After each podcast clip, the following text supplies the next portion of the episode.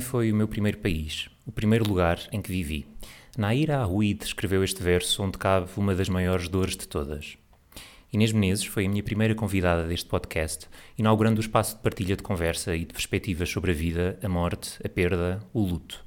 Conduziu a conversa entre mim e a doutora Sílvia, onde falámos deste projeto, do trabalho em cuidados paliativos, das perdas antecipadas em vida, e na altura Inês já vivia um luto antecipado decorrente da doença da sua mãe. Lembro-me, na altura, de acompanhar as suas viagens ao Porto, através das mensagens que trocávamos, de partilhas que fazia no seu Instagram e de alguns textos que acabou por editar e publicar no seu livro de crónicas, O Coração Ainda Bate. Ao longo de vários textos, Inês conta-nos episódios de uma viagem de regresso a esse país, a essa geografia que só ela conhece e que é a sua mãe. Embora não soubesse, estes textos foram um caminho que fez para o seu luto.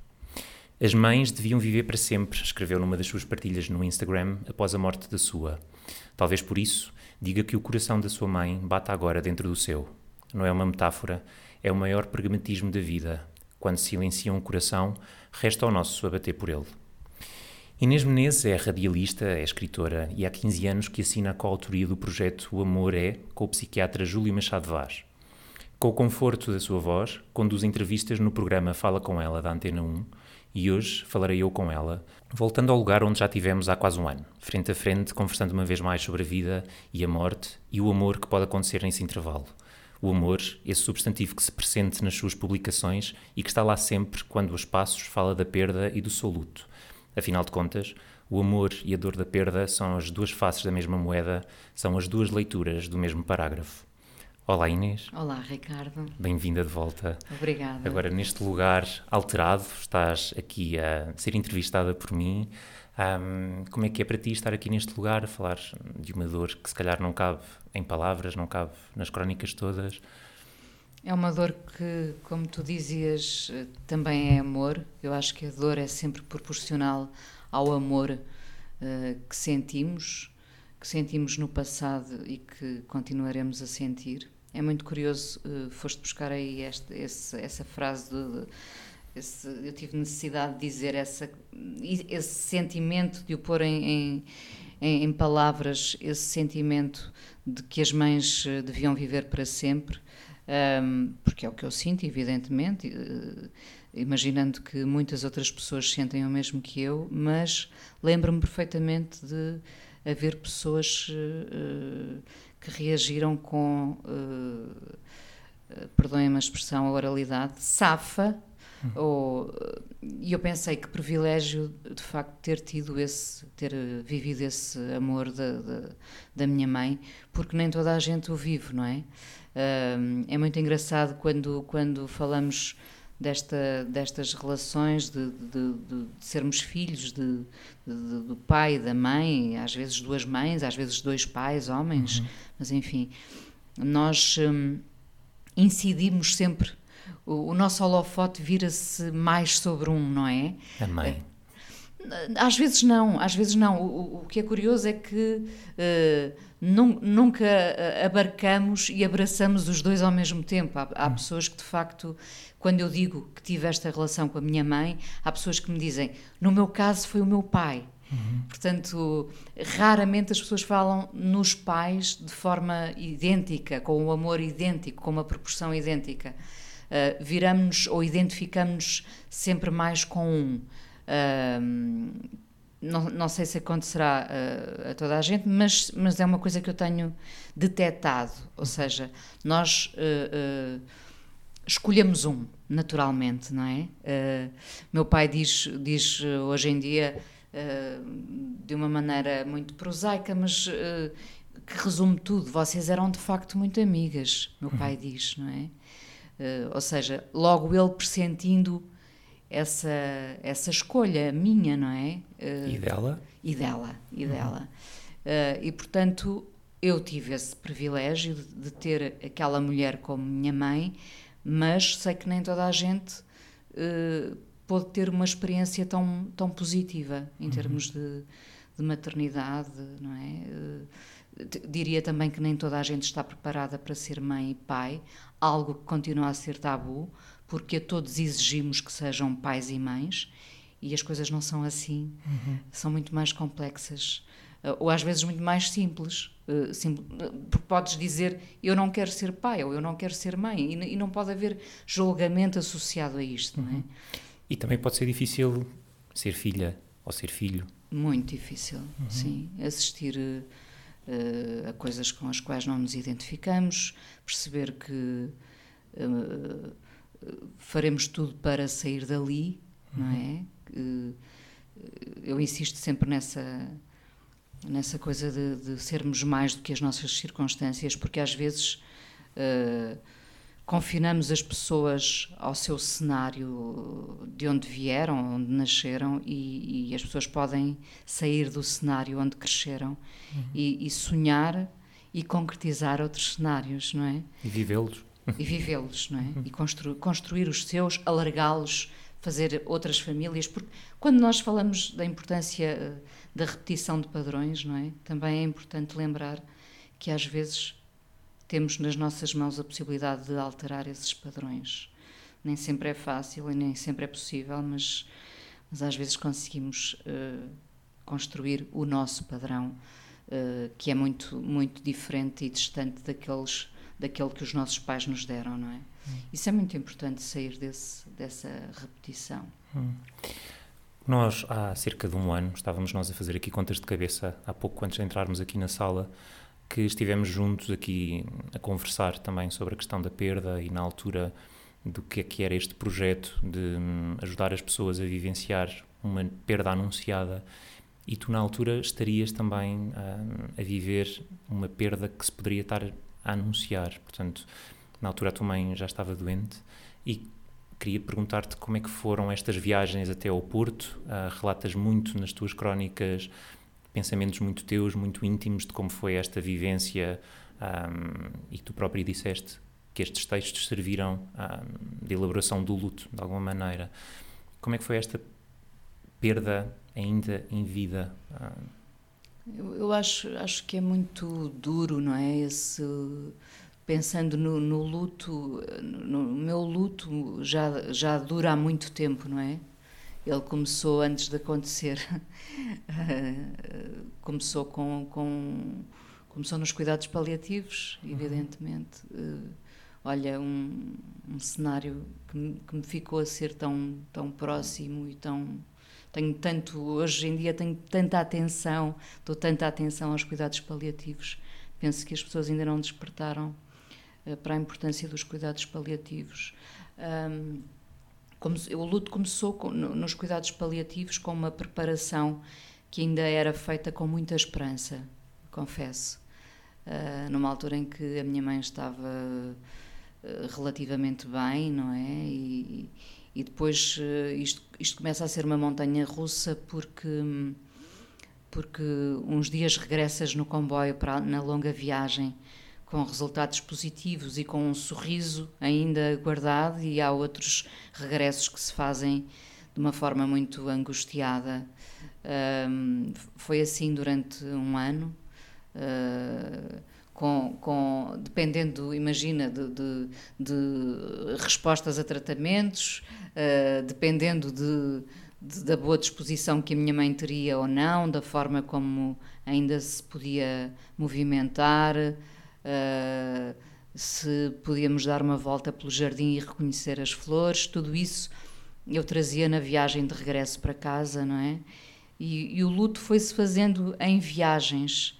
Uh, é engraçado, eu uh, acabei por receber a notícia da morte da minha mãe nessa, numa dessas viagens, quando ia visitá-la e, e, enfim, já não cheguei a tempo.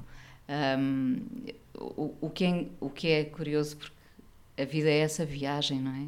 São, esses, são essas idas e regressos e o que fica lá pelo meio, uh, o que levamos e o que trazemos. Uh, enfim, o, o luto uh, continua a ser uma viagem, penso que vai ser ainda uma viagem muito longa na minha vida, porque, como tu dizias, começou, começou já há, há muito tempo, a escrita, as crónicas, as conversas iam sendo uh, bálsamos, iam sendo e continuam a ser uh, terapêuticos, mas no meio de, de, tudo isto há uma coisa uh, que, que cracha cracha todas as hipóteses, todas as possibilidades, que é a dor. Uhum. A dor não podemos escapar a ela, não é? Eu não escapo à dor. Uh, há dias em que consigo falar uh, sem me comover e há outros dias em, em que, se comove sem falar. Em que me comovo sem falar, em que eu lembro-me quando voltei, eu, porque eu resolvi ir para a natação aprender a nadar uh, no meio deste processo todo e, e, eram momentos particulares de, de escape, não é? De, em que me esquecia, em que não estava a olhar para o telemóvel à espera de notícias más. Uh, e lembro-me, quando voltei, depois da morte da minha mãe, quando voltei à natação, bastou a professora perguntar-me, bastou ela dizer-me: Lamento muito.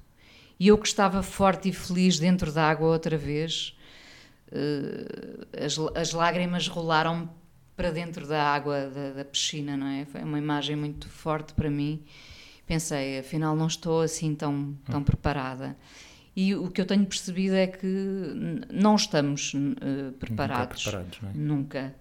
Porque, porque há dias em que pensas que, que, que já és, uh, já tens uma carapaça forte que te protege dessas perguntas ou desse lamento que vem ter contigo, e há outros dias em que basta uma imagem, uma flor, uma ambulância que eu, que eu vejo na estrada e que me lembram as viagens todas também que fiz com a minha mãe nas, nas ambulâncias. E tudo isso é suficiente para crachar a minha preparação, a minha pseudo-preparação uh, neste, neste luto. Não há preparações. Eu acho que, que as mulheres são melhores nisso porque expõem a sua vulnerabilidade e não têm qualquer problema com isso. Já não, já não, já não há, penso que já não haverá uh, lugar uh, destacado para as carpideiras, não é? Em Itália ainda há carpideiras, não é? Em Portugal penso que, que esse lugar já não existe. Acho que já, já sabemos uh, respeitar a morte, mas a vulnerabilidade pode ser uh, uma força. E, e, nesse aspecto as mulheres choram, choram-se e, e, nesse, nesse choro encontram uma força. E eu penso que os homens. Um, no outro dia dava o exemplo de, de, dos homens serem como as máquinas uh, de lavar uh, roupa que ganham calcário, não é? Eu acho que os homens ganham calcário por, uh, por às vezes ficarem tão embrutecidos com uma alegada força uh, que vem da educação que tiveram, não é? Uma questão cultural. E, portanto, temo esse calcário nos homens. Calcário nunca, nunca, nunca, esperaste falar de calcário num programa de luto, mas é verdade, não é? E nós, eh, nós eh, mulheres, não te quero excluir da, da, da conversa, as pessoas que expõem as suas vulnerabilidades tendem a não ter tanto calcário porque, porque sabem que a dor também se dilui entre lágrimas, entre.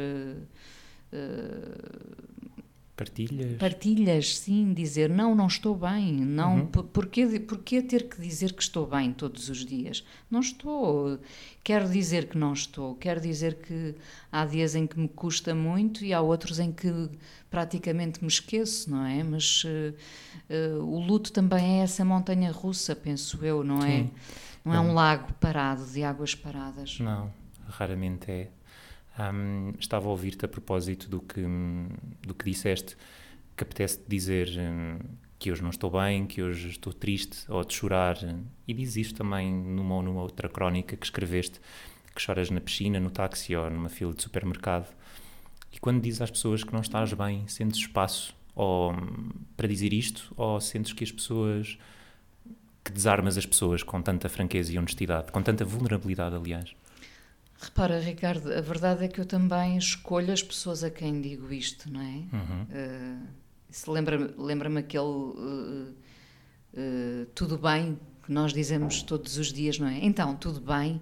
Eu às vezes dizia às pessoas: se eu estivesse mal, também não te ia dizer agora, não é? Uhum. isso requer um tempo, um espaço. Uma cumplicidade. Uma cumplicidade. E, portanto, as pessoas a quem eu me permito dizer que não estou bem são pessoas especiais na minha vida, não é? Claro. Uh, mas uh, sinto, um, Sinto que nós estamos a, a querer uh, conquistar um território que não existia antes uh, da morte, não é? a morte é um tabu. percebo de forma clara que só o termo morte já é algo que nos afugenta. E que amarga o texto. Completamente, e, e, e eu lembro-me, eu, eu, tinha, eu tenho uma, uma serigrafia em que digo uh, que o amor é uma, a maior distração da morte, aliás, insisto muito nesta, nesta frase desde sempre, o amor como maior distração da morte. E eu lembro-me que uh, havia imensa gente que, gostando da ideia, do, do sentimento, uh, não conseguia encarar a palavra morte. E, portanto, muita gente me disse: Eu não consigo ter isto em casa porque não, não consigo encarar a palavra morte. Uh, uh? Só a palavra. Diz? Só a palavra. Só a palavra. Uhum. Isto diz muito do, do que ainda temos para fazer, não é? Para fazer, para, para, para eu não sei se é lutar, não, não, é, não é justo dizer que é uma luta, não é? Mas uh, temos de olhar de uma forma mais desarmada, porque estamos permanentemente armados para lidar com a morte. Sem calcário. Sem calcário. Sem calcário. Um... Pegando um bocadinho. Era, era uma frase que eu gostava de explorar contigo: o amor é a maior distração da morte. Isto remeteu-me, e sendo tu também uma melómana como eu, um, que adoramos música, Laurie Anderson disse uma vez que um, Death is the release of love. Qualquer coisa como a morte é libertação do amor. Eu não sei até hoje se concordo com esta frase, um, mas queria te perguntar se achas que só nos libertamos do amor através da morte não. ou se, pelo contrário, não. a morte acentua o amor que nutrimos por alguém.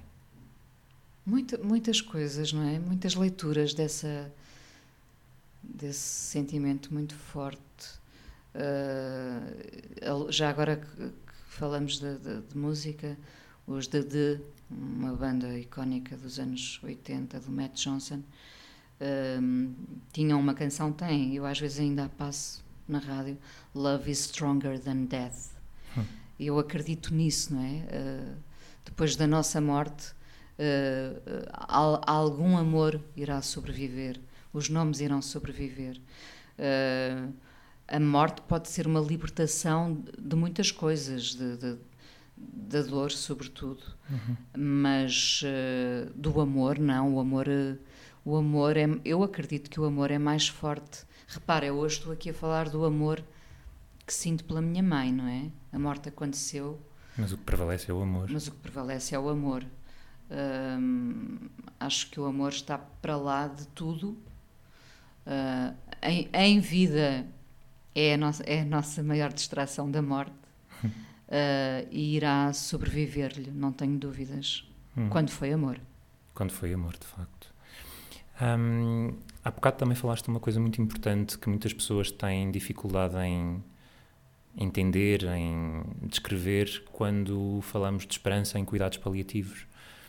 Um, de alguma maneira, cuidados paliativos estão, são cuidados direcionados a pessoas que vivem doenças progressivas, crónicas, que não têm cura, e perante isto as pessoas acham que esperança e cuidados paliativos não podem coexistir. Mas tu disseste que foi muito importante viver este tempo com esperança.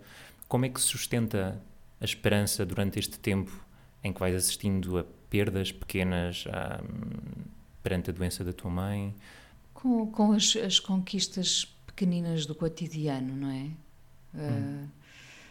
Uh, o, o, cotidiano torna-se um poema uh, involuntário uh, porque tu encontras uh, beleza nas coisas mais simples, no facto de teres conseguido sentar a tua mãe, teres conseguido levantar, de, uh, teres, uh, eu lembro perfeitamente de todos os dias telefonava como telefonei durante toda a minha vida, estando longe dela duas vezes por dia e, e, e na altura em que ela estava doente eu tinha hum, tinha que lhe perguntar o que é que ela tinha comido, o que é que ela, se ela tinha conseguido comer e se ela tinha, se ela tinha tido prazer naquilo que tinha comido. Portanto, há uma natural inversão de papéis, não é? Em que eu a filha passei, a cuidar da mãe. Sim. Uh, e tudo isso ganhava uma importância se ela me dissesse e comi uma maçã assada que me soube tão bem. Uh, isso ganhava uma força tremenda uh, que, que, no passado seria Era banalizado, banal. não é?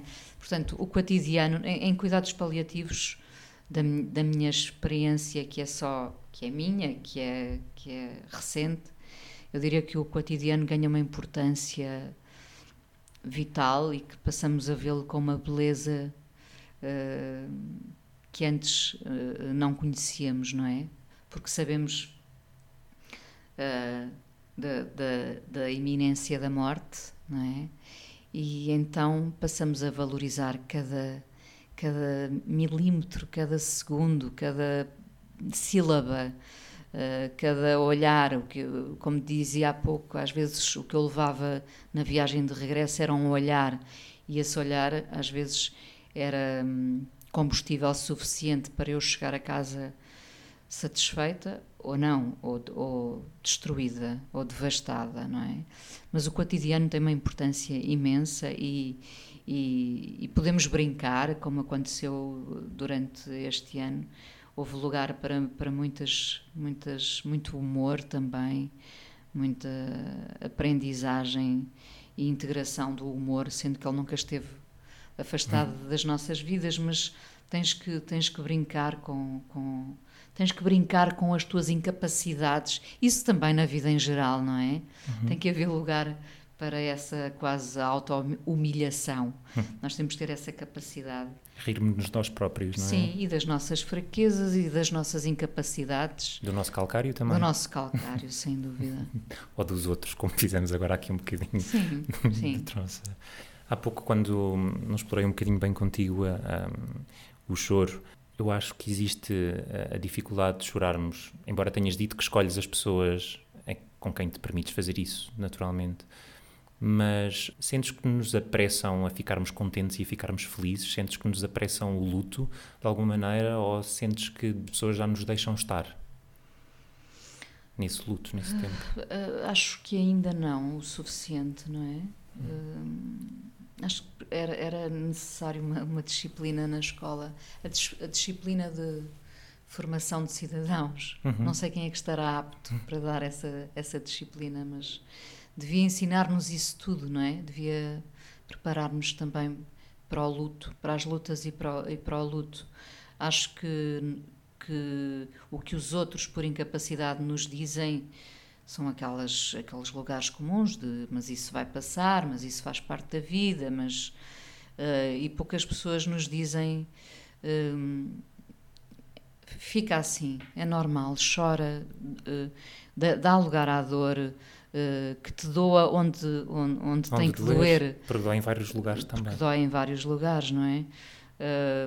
acho que as pessoas de determinadas gerações de facto não estão educadas para uh, permitir esse luto e essa dor. As mais velhas, as mais As mais novas. velhas, sim. Hum.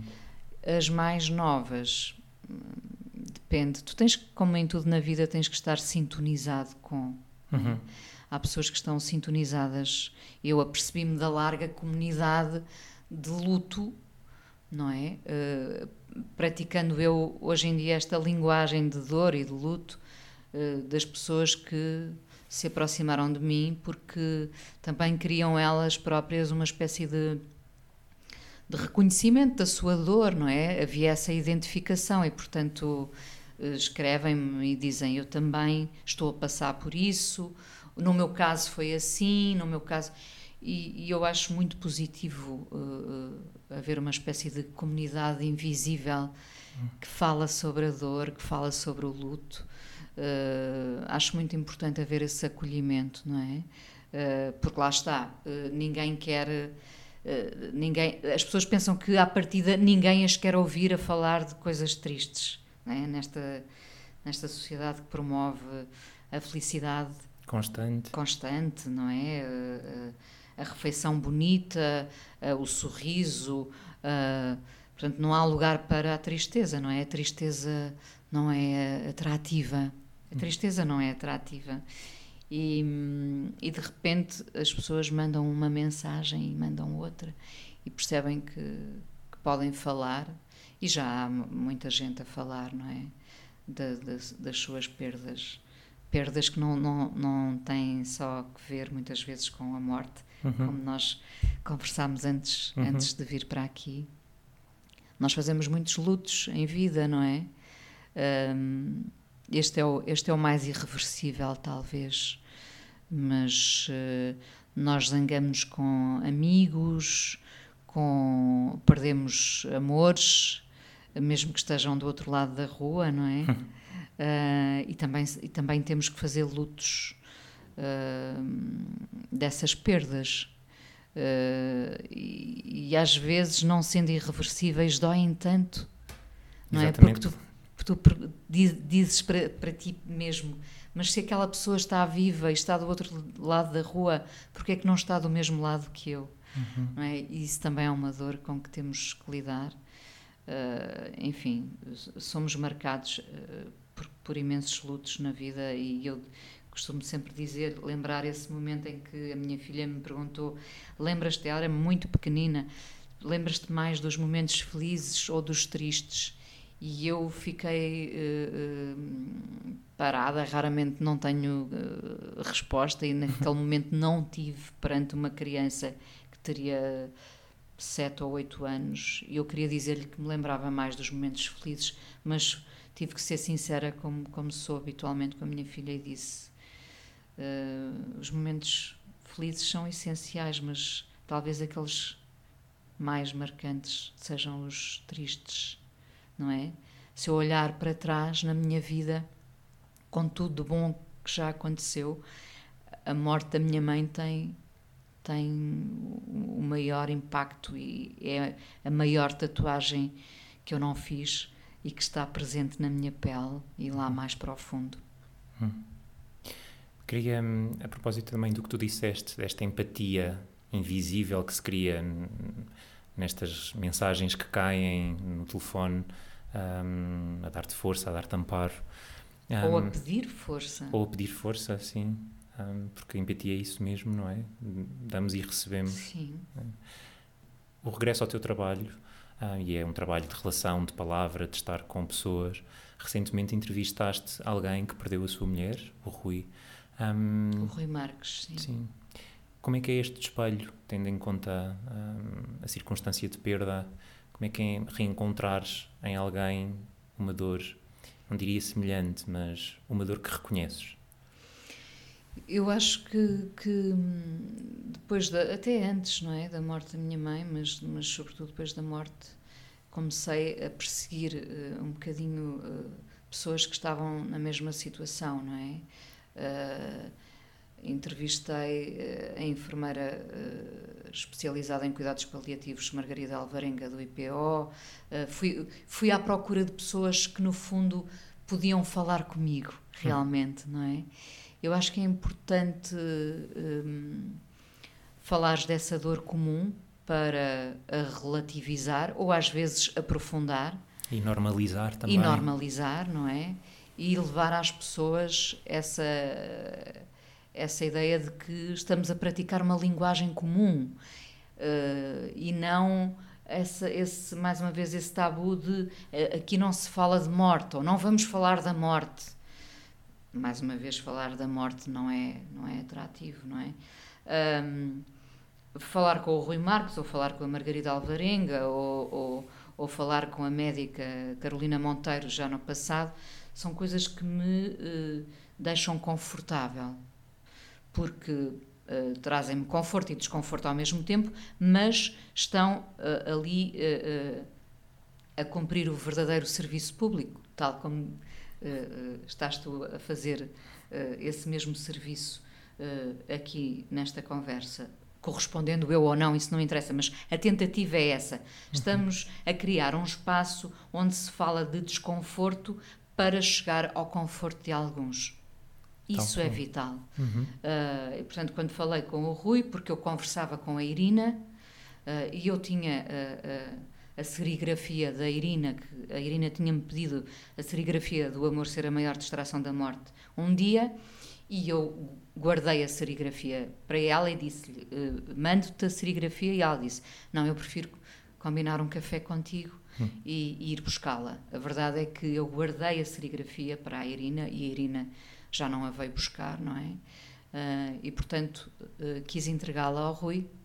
E, percebes? É isso, uhum. é essa, essa, nessa comunidade que se desenha, uhum. mesmo depois da morte, uh, continuamos a cumprir o papel do amor. As promessas. As promessas, entregar aquela serigrafia ao Rui, para mim era vital, não é? Um, e portanto, podemos ser mais fortes do que a morte. E na maior parte das vezes somos mesmo, não é? Sobretudo o amor. Hoje, dia 13 de fevereiro, também um, se cumpre o dia em que tu publicaste uma crónica nova um, que fala sobre um lugar eh, especial que é o cemitério. Aliás, um, há um episódio deste podcast que fala só sobre isto. E quando estávamos a guiar para aqui, um, falámos um pouco sobre este silêncio que se sente no cemitério. É um silêncio que te permite ouvir outras coisas ou é um silêncio que é fundamental para abafar o que não queremos ouvir, eventualmente a dor? Olha, uh, começo por dizer que nunca tive qualquer relação com cemitérios, portanto, nunca foi um sítio que, que visitasse. Uh, e, portanto, é aquele sítio que nós naturalmente empurramos, é? tentamos empurrar, porque ir lá significa que, que já perdemos alguém. E, de facto, nunca criei qualquer relação com, com, com os cemitérios, vendo beleza em determinados cemitérios, sem dúvida. Um, comecei a ir uh, com muita frequência uh, ao cemitério visitar a minha mãe, levando sempre uma flor do jardim dela, não é? E, e percebi que há ali um silêncio, atrevo-me a dizer, purificador. Um, eu não vou para ser vista, aliás, quando lá vou uh, é um dia de semana sempre. Uh, o cemitério tem uma, duas pessoas naquela azáfama de limpar a campa. Percebi que há rituais que se cumprem, há, há uh, ferramentas para limpar as, as, as campas, uh, para, para pôr as flores de uma determinada forma, enfim. Um, eu vou lá, continuando a conversa que mantenho com a minha mãe no dia a dia, mas apercebi-me de um, de um silêncio maior do que o silêncio da minha sala ou do silêncio que eu escolho, uh, mesmo que esteja a ouvir música numa, na viagem, por exemplo. Uh, é um silêncio enorme. É um silêncio que caminha para um lugar uh, não palpável, mas onde eu gosto de estar. Eh, e eu nunca pensei dizer isto, não é? Nunca pensei dizer que gostaria de estar no cemitério. Uh, é um lugar que te permite olhar uh, para o céu uh, e o céu não te, não te cai em cima realmente. Há um espaço largo e o, e o silêncio é uma coisa que te pode quase abraçar. É muito, muito curioso, não é? ou seja, é um desconforto que se torna confortável. E eu, hum, como, como digo na, nessa crónica que se chama Os Nomes, porque ali no cemitério vivem os nomes, às vezes já não há rostos, só há nomes, não é? Jazigo da família, tal. E eu digo o nome, de, de, de, digo os nomes, é? E às vezes tento uh, reencontrar no nome uh, uma aproximação ao meu passado, tentando perceber se conhecia aquelas pessoas, eh, que histórias é que elas me trazem. E, portanto, um lugar de morte torna-se um lugar de vida, porque nós podemos reconstruir as histórias que estão associadas aos nomes. Esta era aquela senhora que eu via quando ia para a escola. Uh, estes eram os senhores da casa que uh, onde eu passava. Percebes? Uh, uhum. Ou seja, depende sempre. A, a vida é isto mesmo. Depende sempre da leitura que tu quiseres fazer. E se tu quiseres ver num lugar de morte, um lugar de vida, tu podes ver. E podes não vir cabisbaixo do cemitério e vir mais pleno. Eu venho mais plena de, dessas visitas um, onde levei apenas a, a flor e, e trago, trago nomes, memórias, casas, caras, cheiros, o cheiro das flores, torna-se um cheiro, é quase um cheiro universal, não é? O cheiro do cemitério é quase um cheiro universal. E tudo isso passou a ser uma realidade que eu não tinha antes. E, e até posso dizer que, que, de certa forma, me enriqueceu, uh, uh, preferindo não ter claro. essa riqueza, não é? Preferindo que ela não existisse ainda na minha vida, mas sim torná-la algo, uh, não diria positivo. Mas com significado. Mas com muito significado. Uhum, claro, claro. Talvez seja nesse silêncio que descreves a matriz onde assenta este diálogo interno continuamos Invisível. a ter. Invisível. Uh, uh, muitas vezes falei com, com o Rui Marques sobre isso, sobre esse, esse, esse tal desenho que não é detetável pelos outros, não é? É detetável por quem sente a mesma dor ou uma dor semelhante, não é? Uhum. É uma coisa que se desenha de forma invisível e onde, onde realmente tocamos sem ser palpável. Uhum. É muito curioso. Não sei se é oportuno, mas gostava, hum, antes de terminarmos, que lesses essa crónica. Posso procurá-la, claro. Então, quando quiseres. A crónica chama-se Os Nomes. Estive hoje no cemitério onde as andorinhas mais uma vez faziam a primavera acontecer sem tempo. Anima-me essa dança que vai picotando o céu. Acredito intimamente que é mais do que vejo, mas isso deixo para os meus pensamentos que não serão consumados em palavra. No cemitério há um silêncio que desconhecia. Traz-me paz. Colhi uma flor frágil do nosso jardim que se faz forte quando lá chego. Somos duas a testar a força. Os cemitérios são lugares onde se erguem nomes. Era nisso que pensava hoje. A dada altura, seremos só um apelido que nos situa, uma casa que nos pertenceu. Ali moravam os. Teremos o nome na ponta da língua, mesmo que já ninguém ali esteja, mesmo que a casa seja outra. Passo todas as semanas por lugares que frequentei e que são agora habitados por gente que não conheço. À minha passagem, reconstruo memórias que surgem nítidas.